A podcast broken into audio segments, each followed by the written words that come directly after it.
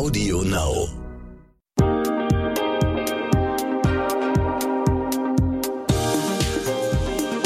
Hallo zusammen. Bevor die Folge startet, hier eine Info. Was du mit deinem Geld machst, das ist natürlich deine Sache. Wir möchten dir aber hier immer neue Impulse geben, was du noch alles mit deinen Finanzen machen kannst.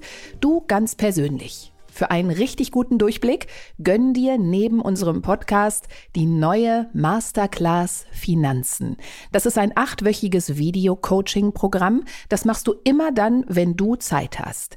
Dir stehen vier unabhängige Expertinnen zur Seite, die dir helfen, eine auf dich zugeschnittene Anlagestrategie zu entwerfen, auch im Hinblick auf deine Altersvorsorge.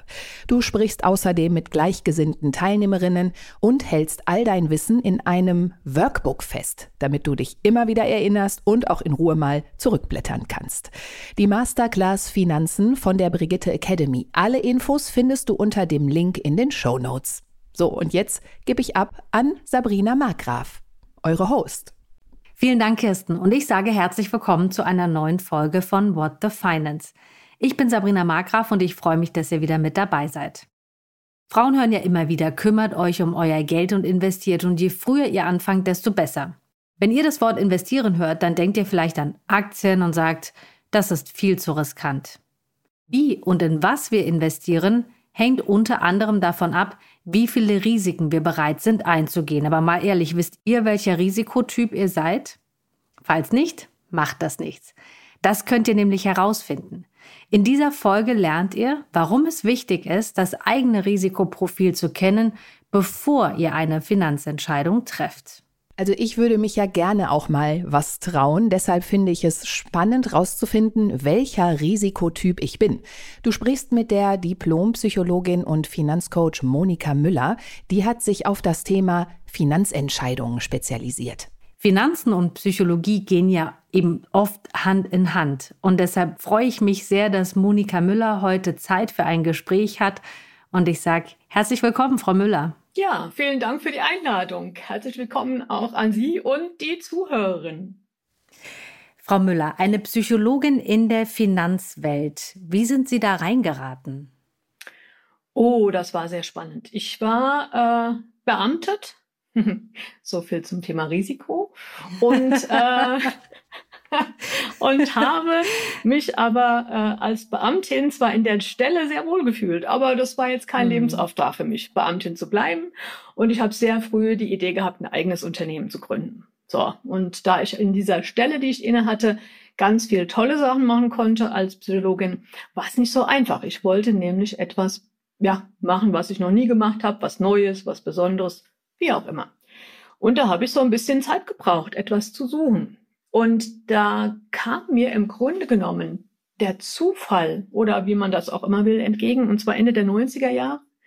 Erinnern sich vielleicht diejenigen noch, die auch ein bisschen schon länger äh, sich ähm, in der Welt befinden. Da gab es so einen sogenannten Börsenhype. Ja, oh ja. Und da gab es so ja mehr oder weniger öfter ähm, ja Kollegen, Kolleginnen, die im Radio, im Fernsehen etwas davon erzählt haben, dass Börse Psychologie ist. Mhm. Und ich habe bis zu dem Zeitpunkt mich überhaupt nicht beruflich mit Banken und Börse beschäftigt. So privat war ich interessiert an Geld, Geldanlage, war kein Profi, aber da war so eine Offenheit.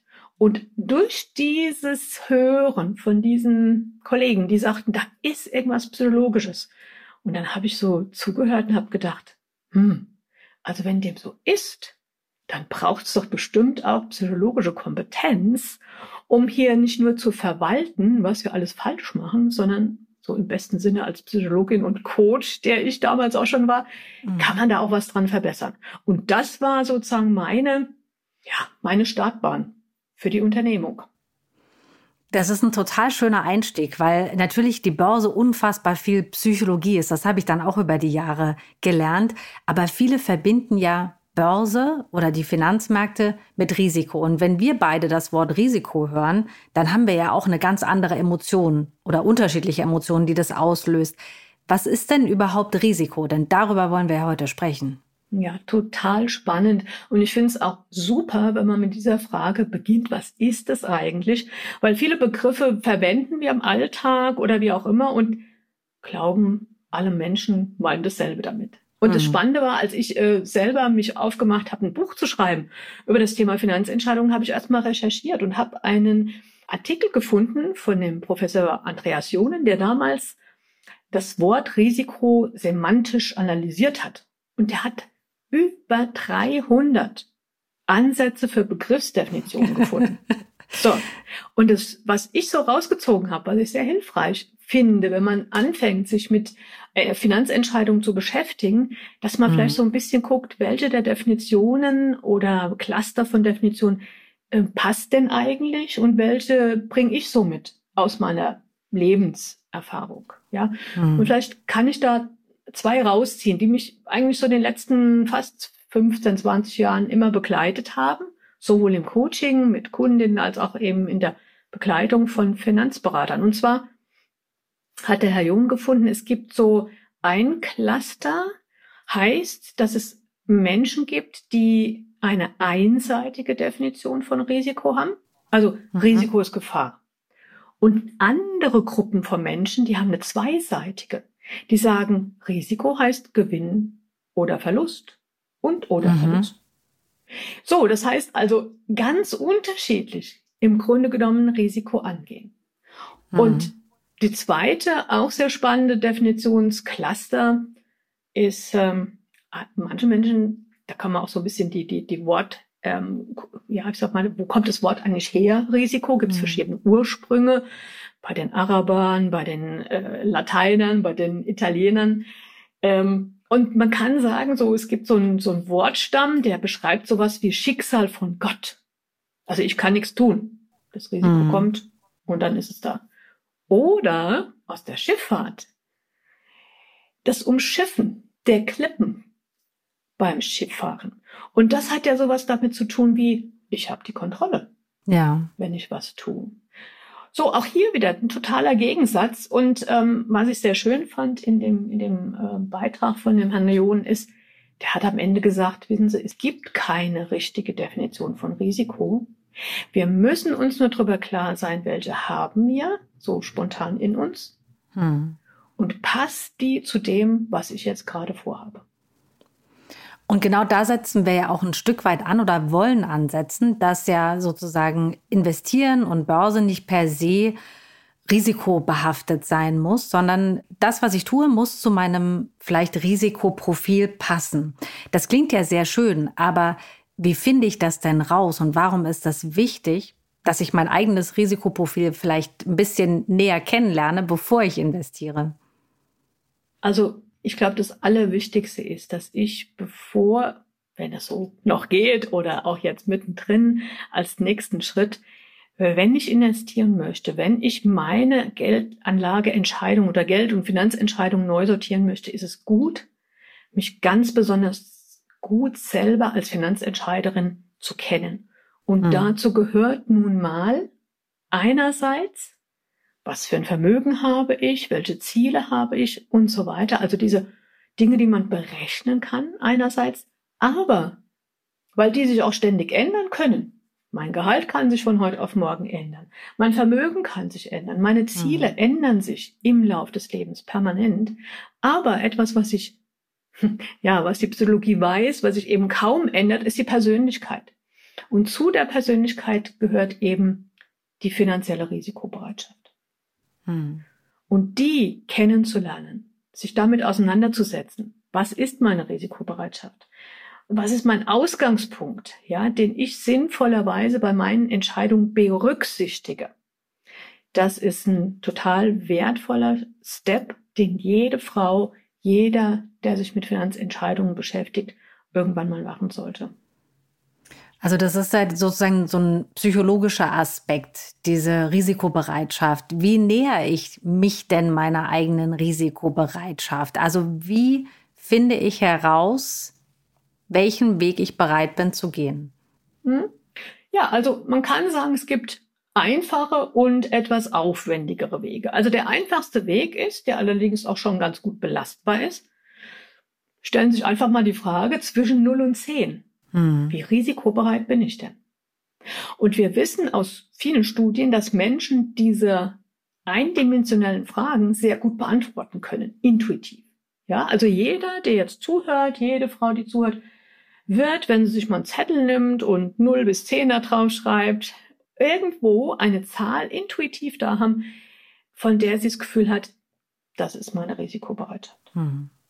Wir kennen in der Psychologie, ich mache jetzt mal noch ein bisschen genauer, ähnlich wie bei anderen Persönlichkeitsmerkmalen oder Eigenschaften oder kognitiven Eigenschaften, sowas wie so ein Grundlevel, also Risikobereitschaft in allen möglichen Lebensbereichen. Und natürlich ist man auch unterschiedlich Risikobereitschaft noch in verschiedenen Lebensbereichen, wie zum Beispiel also finanzielle Risikobereitschaft oder eben auch körperliche Risikobereitschaft und so weiter. Aber wenn man mal diese, diese Grundantwort gegeben hat, ist man sich schon ein Stück weit auf der Spur.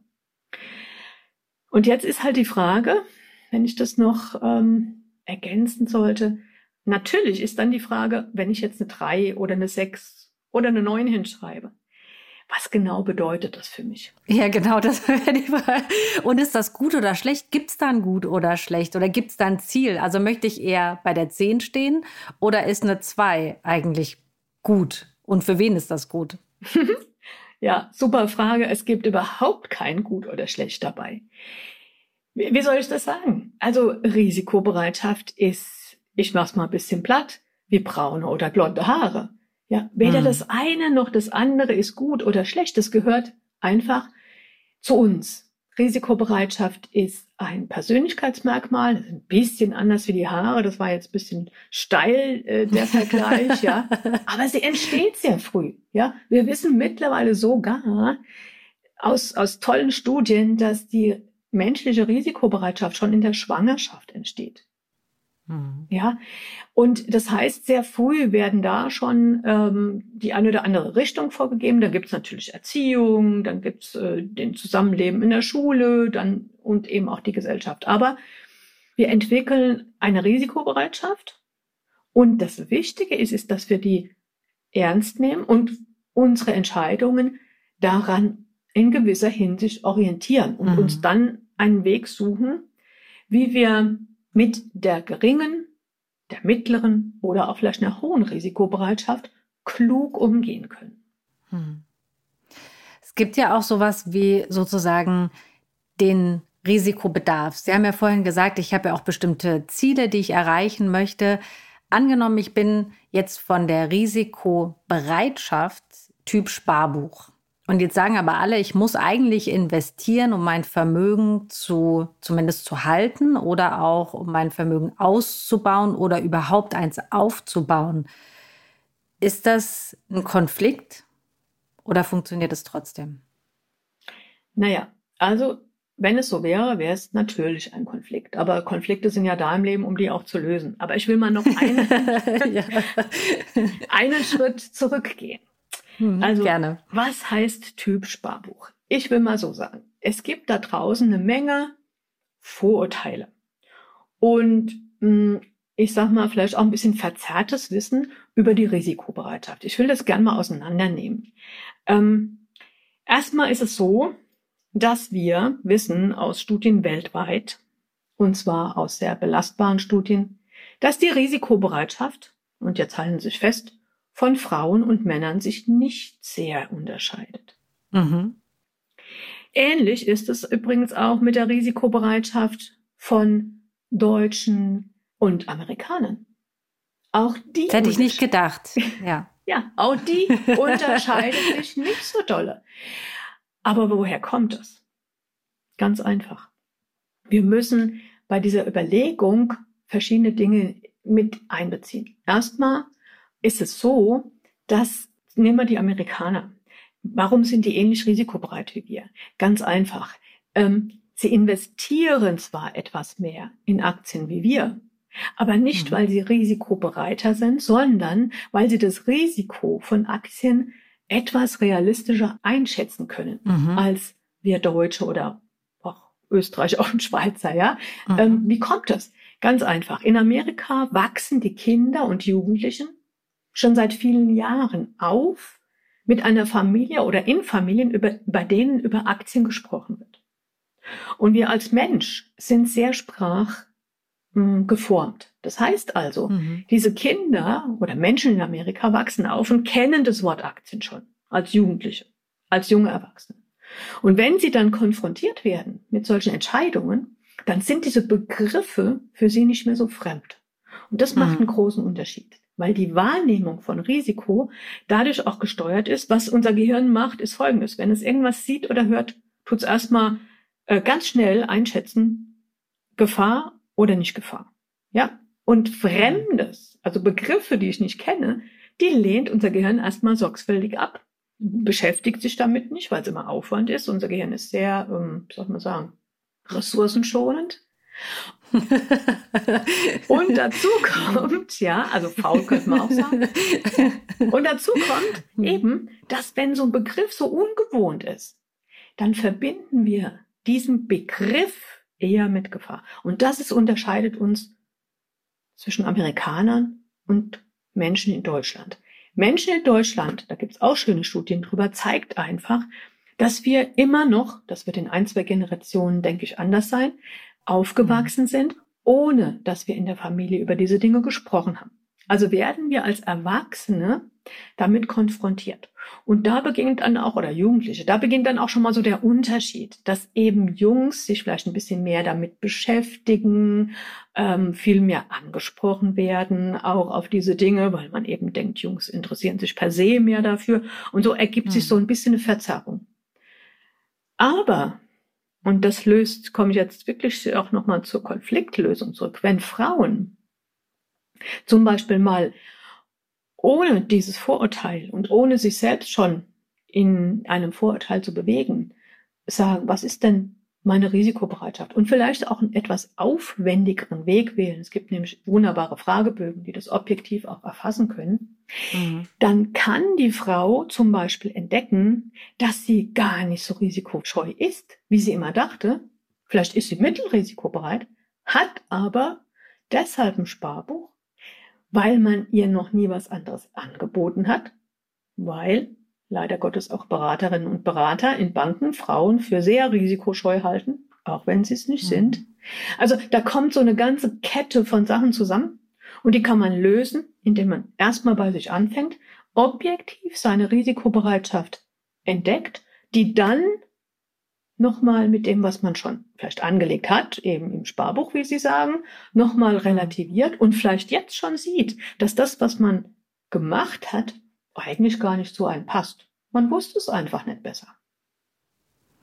Ist dann eigentlich die Risikowahrnehmung das, was ich am ehesten steuern kann? Wenn Sie sagen, die Risikobereitschaft, die ist so in der Persönlichkeit verhaftet, aber die Wahrnehmung, die ist oft, ähm, ja, oder das habe ich jetzt herausgehört, eher verzerrt. Also an der müsste ich eigentlich arbeiten. Ja, also Risikobereitschaft nehmen wir einfach mal, die ist da. Und die ist gut, so wie mhm. sie ist. Es gibt Menschen, die sehr erfolgreich anlegen mit einer geringen Risikobereitschaft. Und es gibt welche, die sehr unerfolgreich anlegen mit einer sehr hohen Risikobereitschaft. also das ist per se ja. überhaupt mhm. kein, äh, okay, sagen wir mal, nicht erfolgsentscheidend. Nee, mhm. überhaupt nicht. Das Bewusstsein darüber und die eigene Steuerung. Ja, und deshalb ist ja, die Risikowahrnehmung ist ein Riesenfeld. Da können wir eine Menge tun. Ich sag, der erste Schritt ist schon mal zu unterscheiden zwischen Risikobereitschaft und Risikowahrnehmung. Mhm. Weil was sich ändert, ist eben die Risikowahrnehmung. Und das auch zum Beispiel durch Ereignisse, durch Situationen, durch Medienberichte, ähm, durch Gespräche mit anderen Menschen. Also da muss ich richtig gut drauf achten, welche Informationen nehme ich wahr und welche helfen mir vielleicht, die Wahrnehmung von Risiko oder meine Risikowahrnehmung etwas besser fundiert aufzubauen. Ja, mhm. also indem ich mich gegebenenfalls mit dem Thema Aktien, ETFs, Fonds mal beschäftige. Was ist denn das eigentlich? Oder indem ich, jetzt mache ich mal ein ganz anderes Beispiel, äh, mal damit beschäftige, hm, also das mit dem Sparbuch haben wir ja jetzt schon verstanden, dass das eben ein Risiko hat, nämlich die Kaufkraft. Mhm. Aber was auch sehr spannend ist für mich zu sehen ist, dass das Risiko von Immobilien sehr verzerrt wahrgenommen wird zum Teil. Inwiefern? Mhm. Und zwar, jetzt kommt äh, eigentlich auch eine ja gar nicht so einfache Beobachtung. Das tun Profis und Privatkunden gleichermaßen verzerrt. Mhm. Was heißt das? Das Risiko von Immobilien wird von vielen Menschen unterschätzt. Das heißt nicht, dass man keine Immobilie kaufen, erwerben oder bauen sollte. Mir ist wichtig, dass man sich dem Risiko einer Immobilie bewusster ist. Und viele Menschen sind aufgewachsen mit der Idee, Immobilien sind immer sicher. Mhm. Beton, Gold. Jetzt kommt der nächste lustige Part, ja. Also auch Gold. Ja, genau. Verzerrt ohne Ende wahrgenommen. Von Profis und Privatkunden. Beides, wenn man das mal, sag mal, das Universum der Anlagemöglichkeiten mal ganz grob einteilt, kann man sagen, es gibt Geldwerte und Sachwerte. Es gibt defensivere Werte, das wären die Geldwerte, das sind Anleihen, das ist das Sparbuch, das ist Bargeld. Das schwankt in seinem Wert nur marginal. Mhm. Was hier das Risiko ist, ist natürlich die Kaufkraft, wenn ich das nicht berücksichtige. Genau, die Inflation. Mhm. Genau. Sachwerte, ja, sind aber alles von der Aktie über die Immobilie bis zum Gold. Alles sind Sachwerte. Dinge, die zwar in ihrem Wert wachsen, aber in ihrem Wert auch stark schwanken, weil sie, nehmen wir eine Immobilie, eben auch von außen beeinflusst werden können. Es gibt sehr besondere Ereignisse, wie so eine Flut, wie wir sie im Ahrtal hatten. Hm. Aber das ist, ja, ist ein nicht, gutes Beispiel. Ja. Ist nicht neu, äh, Dresden und also man könnte das aufzählen. Also Immobilien sind was Tolles, aber sie sind oft unterschätzt in der Komplexität der Risikobehaftung. Und deshalb muss ich mir sehr bewusst sein über das Risiko von Dingen und da kann ich auch wirklich dran arbeiten. Es gibt nicht die eine richtige Definition, wie ich schon sagte. Es gibt Profis, die sehen das so und so. Es gibt Profis, die sehen Gold als eine Versicherung. Da muss ich auch tief durchatmen. Ähm, jetzt gibt's Profis, die stehen auf Krypto und Bitcoin mhm. und andere wiederum nicht. Also was wir Frauen, sage ich jetzt mal an uns alle, uns eigentlich klar machen müssen, ist, wir können uns sehr gut und sehr, ich sag mal, ausreichend informieren. Wir werden nicht das richtige Risiko erkennen können, weil das kann keiner. Mhm. Ja. Aber wir können uns dem nähern und wir können vor allen Dingen so unsere eigenen vielleicht Lücken füllen, die wir haben. Das ist sehr gut. Oder wir können das eine oder andere, wo wir eher vielleicht durch die Familie oder was auch immer geprägt, so ein bisschen arg verzerrte Wahrnehmung haben, mal dahinter gucken und sagen, hm, stimmt das eigentlich? Wirklich? Hm. Gerade bei dem, was Sie genannt haben, bei Immobilien, Kryptos und Gold, da fällt mir auch immer ein, dass diese Diskussionen darüber sehr hoch emotional geführt werden. Also gerade bei denen ist sehr viel Emotion im Spiel und bei Aktien manchmal weniger. Und dass man sich natürlich auch immer bewusst sein muss, dass man gerade bei Immobilien, wenn man jetzt eine hat, auch ein Klumpenrisiko halt hat. Und das widerspricht ja dem, dass ich eigentlich Risiko minimieren möchte, indem ich sehr breit streue. Also wenn ich sozusagen eine Immobilie kaufe, dann habe ich da halt das komplette Risiko in dieser einen Immobilie. Das vielleicht noch dazu als ähm, Ergänzung. Klar, haben Sie völlig recht, ja, genau. Sie haben gesagt, es gibt keine Unterschiede zwischen Mann und Frau. Es gibt aber vielleicht Unterschiede in der Partnerschaft, dass da zwei zusammenkommen, die eine ganz unterschiedliche Risikobereitschaft haben und eine unterschiedliche Risikowahrnehmung. Was machen denn Paare in so einer Situation? Das merkt man ja sehr schnell, dass man vielleicht eine andere Einstellung oder ein anderes Risikoprofil hat. Mhm. Ja, also äh, nochmal ganz, äh, ich sag mal ganz vorsichtig, es gibt einen leichten Unterschied statistisch betrachtet zwischen Männern und Frauen. Aber der ist nicht so groß, wie wir den, wie so wir den wahrnehmen. Und, und, mhm, und, ja. und wir allgemein ähm, ja, angenommen wird. So. Aber ja. was es auf jeden Fall gibt, in Partnerschaften, in Teams, auch wenn Unternehmerinnen zuhören, ja, es gibt einfach große Unterschiede in der Risikobereitschaft von Menschen. Und wenn zwei zusammenkommen oder ähm, wenn eben mehrere zusammenkommen, kann man davon ausgehen, dass es hier eine Frage gibt, die geklärt werden muss.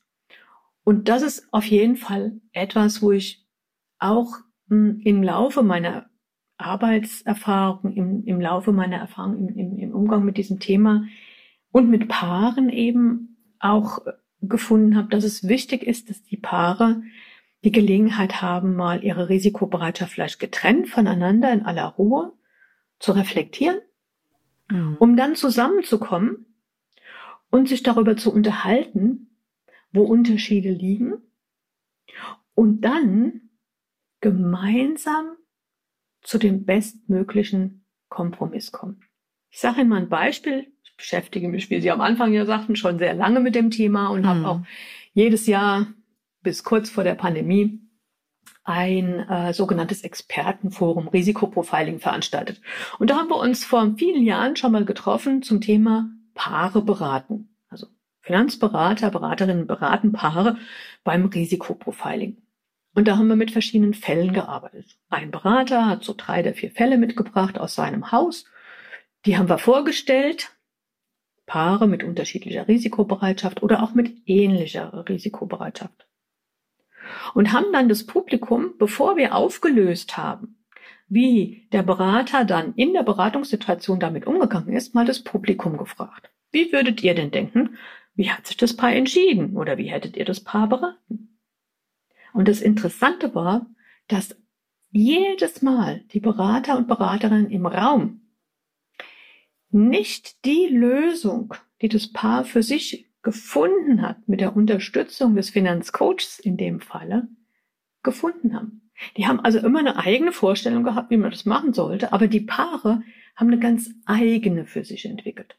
Ich will das nochmal mhm. an zwei Beispielen äh, beschreiben. Es gab ein Paar, die waren noch nicht sehr lange als Paar zusammen. Die waren schon relativ, also waren etwas älter, relativ alt, so um die 50. Aber die waren. Also das ist nicht relativ alt. Also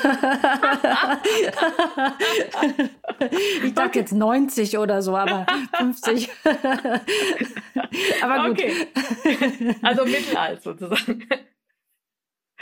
Ja, also die waren noch nicht so lange zusammen als Paar und hatten jetzt vor, ihr Vermögen so langsam irgendwie zusammenzubringen. Also haben sich mhm. mal zusammengesetzt und dann Beratung in Anspruch genommen und so weiter. Die waren sehr unterschiedlich risikobereit, haben aber am Ende durch diese Begleitung, die eher eine Coaching-Begleitung war, das heißt also, wo der Berater oder der Coach Fragen gestellt haben, um den Denkprozess der Klienten dieses Ehepaars anzuregen, die haben durch die Auseinandersetzung sich dafür entschieden, ein gemeinsames Portfolio zu fahren. Ja. Die haben gesagt, wir wissen, dass wir unterschiedlich sind. Die haben sich verständigt darauf. Der Partner, der risikofreudiger war, hat gesagt, ich bin bereit, weniger Risiko zu gehen. Die, mhm. das war tatsächlich in dem Fall die Frau, die Person, die weniger risikobereit war und die waren ziemlich weit auseinander, hat gesagt, wenn ich mich auf dich verlassen kann, dass du bei der Strategie, die wir hier vereinbaren, bleibst, dann bin ich bereit, in dieser Situation, okay. unter diesen Bedingungen, auch das gemeinsame Portfolio zu fahren, wo etwas mehr Risiko drin ist, als ich bereit bin zu fahren. Und wenn man sich das unter auch paar psychologischen Aspekten anguckt, dann ist es doch ideal, wenn Paare so begleitet werden und dann so eine stimmige Entscheidung für ihre Lebenssituation finden. Genau, eine bewusste Entscheidung treffen. Genau. Ja, und die haben gesagt, also wenn wir zwei getrennte Portfolien hätten und müssten da zu Hause sozusagen immer auf das Portfolio von dem anderen schielen und hätten diesen Klärungsprozess nicht gemacht, dann wären wir überhaupt nicht zur Ruhe gekommen. Mhm. Ja, und so wissen wir beide, worauf wir uns einlassen, haben uns auch eine Vereinbarung gesetzt und können dadurch auch stellvertretend für andere Themen in der Partnerschaft schauen, wie wir das machen, dass wir mit Unterschieden zum Beispiel gut umgehen. Hm.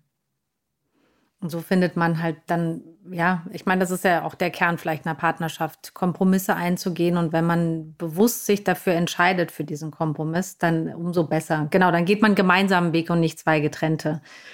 Aber Nochmal, das zweite Ehepaar, was ich kurz ansprechen mhm. wollte, das war der Knaller, genau das Gegenteil. Die waren sehr ähnlich. Und die Berater haben alle gedacht, oh ja, die haben sich für ein gemeinsames Portfolio ja. entschieden. Nix ist. Die waren von ihrer Gesamtpersönlichkeit her, also nicht nur die Risikobereitschaft, sondern andere Aspekte der Persönlichkeit, so auf Autonomie ge ja, gepolt, okay. dass die gesagt haben, nee, nee, ja, ist schon gut, der sind ähnlich risikobereit, alles fein, aber wir haben trotzdem unterschiedliche Portfolien mhm. und wollen das umsetzen. Und das ist wahrscheinlich auch okay.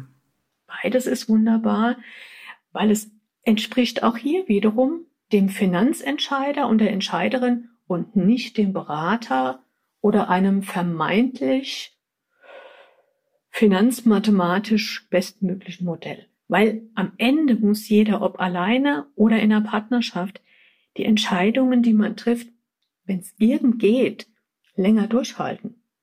Hm. Und das gelingt nur, wenn das so eine Art Maßanzug am Ende des Tages ist. Und ich habe sozusagen aus unserem Gespräch entnommen, dass es die für jeden gibt. Aber ich muss erstmal natürlich meine Körpergröße und den Umfang und alles bestimmen, in dem Falle eben das Risikoprofil, um dann den Anzug oder das Kleid drumherum zu schneidern. Und dann bin ich auch damit ja happy. Aber es dauert erstmal ein Stück, alles auszumessen, oder? Ja, ein bisschen Aufwand äh, ist da drin, aber ich kann aus der Erfahrung, aus eigener Erfahrung und auch aus der Erfahrung mit, mhm. mit Klienten und auch aus der Erfahrung mit Beraterinnen und Coaches, die so arbeiten, die sich dem sozusagen dem Finanzentscheider erst nähern, bevor sie mit ihm oder ihr über das Vermögen und die Produkte sprechen, kann ich sagen, äh, was der, der große Vorteil ist, ist, wenn ich als Finanzentscheiderin so starte, dann habe ich ein grö und jetzt kommt was Wichtiges, ein größeres Sicherheitsgefühl in mir. Ja. für die Finanzentscheidung. Für mich als Finanzentscheider, ich sage immer zu den Beraterinnen und Beratern, es kommt nicht in erster Linie drauf an, dass der Kunde euch oder die Kundin euch vertraut, die müssen sich selbst bestmöglich vertrauen. Hm. Dann sind sie Partner auf Augenhöhe. Dann kommen sie auf den Weg mit, der für sie gut ist. Und das ist das, was jeder und jede kann, wenn ich mich mit dieser Frage eben gut, ja, stelle, auseinandersetze und mir am Anfang die Mühe mache, mich eben selbst als Finanzentscheider hier ein Stück besser kennenzulernen. Das finde ich einen total schönen Tipp oder was Schönes, was wir unseren Hörerinnen und vielleicht auch Hörern auf den Weg geben können. Ähm, vielleicht nochmal zusammengefasst, was raten Sie denn Frauen, die sich mit ihren eigenen Finanzen beschäftigen und am Kapitalmarkt aktiv werden wollen? Also ich rate auf jeden Fall zu starten. Mhm. Im Grunde genommen äh, ist jeder erster Schritt gut. Also diejenigen, die das noch vor sich herschieben. Äh, weil eins ist ja klar, das haben wir in der Schule gelernt, das wiederholt auch äh, die ganze Welt da draußen, wenn wir irgendwo zuhören. Zeit ist ein Faktor, den wir nicht unterschätzen dürfen. Also je mhm. früher wir anfangen, desto mehr Zeit und Raum haben wir, mit uns als Person klarzukommen, uns besser kennenzulernen, aber auch mit dem Vermögen oder dem, was wir aufbauen wollen, dem Raum und Zeit zu geben. Und das ist ein ganz wichtiger Punkt. Sofort starten nach dem Podcast hören sich ein kleines Logbuch anlegen, mhm. in das ich immer wieder reingucke und reinschreiben, ja, meine Finanzentscheiderpersönlichkeit, meine Risikobereitschaft zwischen 0 und 10 und dann eine Zahl hinschreiben. Und das mal als Ausgangspunkt nehmen. Und dann sich selber weiter informieren, auf die Suche gehen, gegebenenfalls nach guter Information. Und dann auch natürlich, und das muss glaube ich, wirklich auch wieder persönlichkeitsabhängig jede Frau selbst entscheiden. Will ich meine Entscheidungen am Kapitalmarkt selbst treffen? Hm. Das ist total gut möglich bei den Informationen, die wir mittlerweile haben. Kann ich das tun, wenn ich Lust darauf habe, wenn es mir Spaß macht, mich mit Informationen zu versorgen und wenn ich vielleicht den einen oder anderen Freund oder Partner oder Freundin habe, mit dem ich auch ab und zu mal ganz, ich sag mal, im Sinne von einem Critical Friend, also nicht einer, der mhm. mir nach dem Mund redet oder der überhaupt sagt, wie kannst du nur sowas machen? Wirklich jemand in so, in so einem freundschaftlich kritischen Verhältnis, mit dem das ab und zu mal durchgehen. Wunderbar. Wer aber sagt, oh nee, ähm, ich möchte einen Sparringspartner. Ich möchte auf jeden Fall einen professionellen Gesprächspartner haben, der mich bei dem Denkprozess unterstützt. Die Frau kann nochmal überlegen, ist es eher ein Coach, der also keine Produkte und keine äh, finanzmathematischen Lösungen praktisch präsentiert, sondern der den Denkprozess und den Suchprozess mhm. mit klugen Fragen unterstützt, aber eben natürlich auch gegebenenfalls mit Informationen zur Seite stehen kann, dann ist es ein Coach. Wer sagt, nee, also ich brauche jemand, der Experte ist für, mhm, will mich nicht selbst informieren, der oder die braucht eine Beraterin. Und wer äh, sagt, nee, also ich will keine Minute meines Lebens äh, mehr als notwendig mit dem Thema Kapitalmarkt verbringen. Ich möchte aber, dass mein Vermögen, das ich jetzt habe oder das ich noch weiter aufbaue, äh, gut behandelt wird, gut versorgt, gut verwaltet wird, der muss jemand beauftragen. Und das heißt, ich muss mir eine Vermögensverwalterin oder einen Vermögensverwalter suchen, mit dem ich dann möglichst viele Jahre zusammenarbeite. Und diese Entscheidung kann nur ich selbst treffen. Hm. Das ist total schön. Es gibt kein richtig oder falsch. Man geht einen Weg, der zu einem passt. Und man kann, ja, man kann da nur lernen. Und das Angebot ist ja Gott sei Dank auch in den letzten Jahren immer weiter gewachsen. Auch gerade, dass man als Frau, wenn man sich Beratung suchen oder wenn man Beratung sucht, dass man da auch wirklich sehr professionelle finden kann mittlerweile. Letzte Frage an Sie, Frau Müller. Wie hat sich denn Ihr Risikoprofil über die vielen Jahre verändert? Hat es sich verändert? Ja, also das, das Spannende, äh, Spannendste an der ganzen Sache, muss ich sagen, war für mich, dass ich vor einigen Jahren ähm, auf die Suche gegangen bin nach einem guten Instrument, was die Risikobereitschaft erfassen kann. Und da bin ich bei Kollegen in Australien gelandet, die haben einen tollen Fragebogen entwickelt. Und diesen Fragebogen habe ich natürlich selber ausgefüllt, bevor ich den nach mhm. Deutschland gebracht habe. Und was konnte ich da drin sehen? Ich bin sehr risikofreudig, was Finanzentscheidungen mhm. Das hat Sie überrascht? So, das hat, ja, klar. Ich habe mir da vorher so gut wie gar keine Gedanken drüber gemacht. Mhm. Und jetzt kommt's. Ich habe ja in meinem Unternehmen bis zu dem Zeitpunkt schon ganz viele Entscheidungen getroffen, viele Finanzentscheidungen getroffen. Und die habe ich einfach munter aus dieser hohen Risikobereitschaft getroffen. Mhm. Nachdem ich den Fragebogen beantwortet hatte und mein Profil kannte, also den Teil der Risikobereitschaft an meinem Profil, habe ich etwas gemacht, was ich bis heute sehr wertvoll finde, nämlich ich habe gesagt, aha, mh, mh, ich habe also das Potenzial, in Aktien zu investieren in ein Unternehmen aufzubauen und so weiter. Das war jetzt auch nicht so ganz grandios, grandios neu. Aber ich muss nicht jedes Risiko, das sich mir im Weg stellt, nehmen. Hm. Und das war eine große Veränderung. Das heißt, ich konnte dann bei jeder Entscheidung nochmal innehalten und überlegen, ist es jetzt nötig, das Risiko zu gehen, um mein Ziel zu erreichen? Nehme ich alle mit, wenn es jetzt zum Beispiel auch um unternehmerische Entscheidungen geht, weil ich habe ja auch Mitarbeiterinnen und Mitarbeiter hm. und habe dann nicht mehr allein so, ich sag mal, aus dem, ja, aus dem Unwissen heraus agiert, sondern sehr bewusst meine Risikobereitschaft genutzt, aber eben nur dann, wenn es sinnvoll und nötig war. Sehr schön. Frau Müller, ich danke Ihnen ganz, ganz herzlich für Ihre Zeit, für das Gespräch und für die ganz vielen tollen Tipps, weil ich das Gefühl habe, dass wir da ganz vielen vielleicht auch die Sorgen nehmen. So, ah, das ist alles, ich bin nicht bereit für Investitionen, weil mir das alles so riskant ist. Dass ähm, vielleicht auch viele das Gegenteil über sich herausfinden könnten. Und ähm, wir alle immer nur sehr viel lernen können und ähm, das ja was ganz Tolles ist. Frau Müller, ganz herzlichen Dank für unser Gespräch. Ja, vielen Dank. Hat mir auch viel Spaß gemacht und ich hoffe, dass wir da viel mit bewirken können. Das hoffe ich auch. Wenn ihr Fragen zu dieser Folge habt oder Anregungen, schreibt mir doch gerne bei Instagram. Wie und wo ihr mich dort findet, das steht in den Show Notes. Und ich sage Tschüss, bis zum nächsten Mal. Tschüss auch von mir, bis zum nächsten Mal.